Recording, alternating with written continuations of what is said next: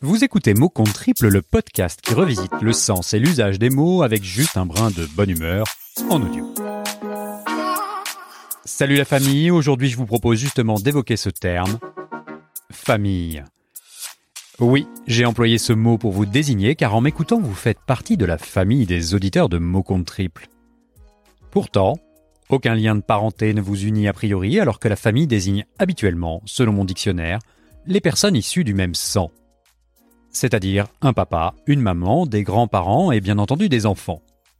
Bon, j'arrête ici car on n'est pas là pour jouer au jeu de cette famille. D'ailleurs, pourquoi cette famille? Eh bien, j'ai cherché, je n'ai pas trouvé. La seule chose que je peux vous dire, c'est que dans le jeu d'origine, inventé lors de la seconde moitié du 19e siècle par André Gilles, un proche de Jean Jaurès, la famille était composée, à l'origine, du père, de la mère, du fils, de la fille, et du valet et de la cuisinière.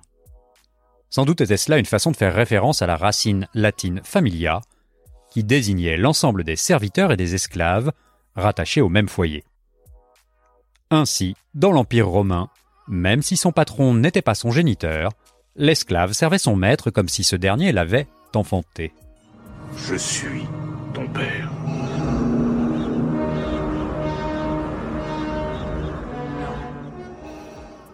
La définition première n'est pas totalement exacte car chacun sait que la naissance d'une famille repose sur un socle bicéphale, composé de deux personnes issues de sangs différents.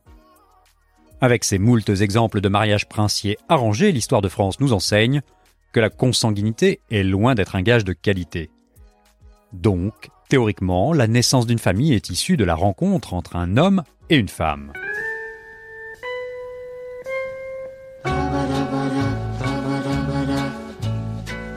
Mais nous sommes au XXIe siècle et le concept s'est élargi. Il y a parfois deux papas ou deux mamans. C'est de plus en plus courant. Oui, avec l'évolution des mœurs et de nos vies trépidantes, enfin avant le Covid j'entends, la famille est devenue progressivement un concept polymorphe. Hein?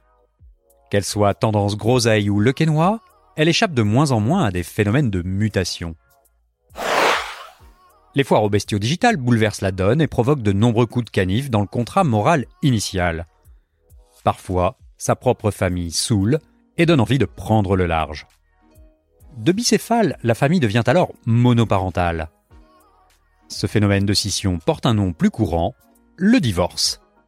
C'est à la famille ce que le coronavirus est à notre société, un truc qui coûte très cher.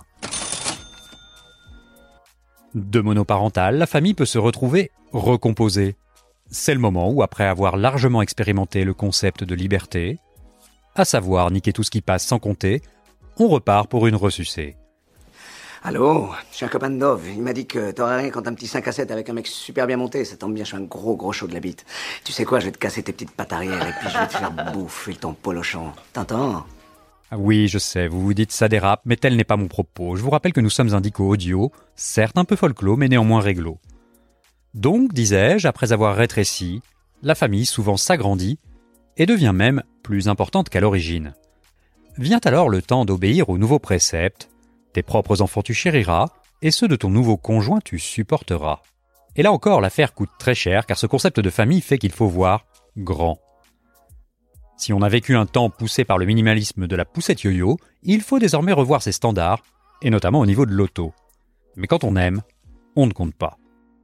Vous l'aurez compris, le miracle de la famille, c'est qu'elle peut s'élargir à loisir. Qu'elle soit belle, royale, recomposée, d'adoption faite de sang ou de larmes, voire des deux, certains la choisissent, d'autres la subissent. Mais comme l'a écrit Serge Joncourt, une famille, c'est comme un jardin. Si on n'y fout pas les pieds, ça se met à pousser à tire larigot, ça meurt d'abandon. Voilà, l'auteur du jour est Podcast Zap. Je vous laisse méditer cette définition et cette dernière citation. Si vous avez envie de la partager avec votre famille, n'hésitez pas, dites-leur qu'on est présent sur toutes les plateformes de podcast comme Castbox, Deezer, Spotify, et qu'il existe 117 autres définitions comme celle-ci. En attendant, je vous dis à très bientôt pour un nouveau mot.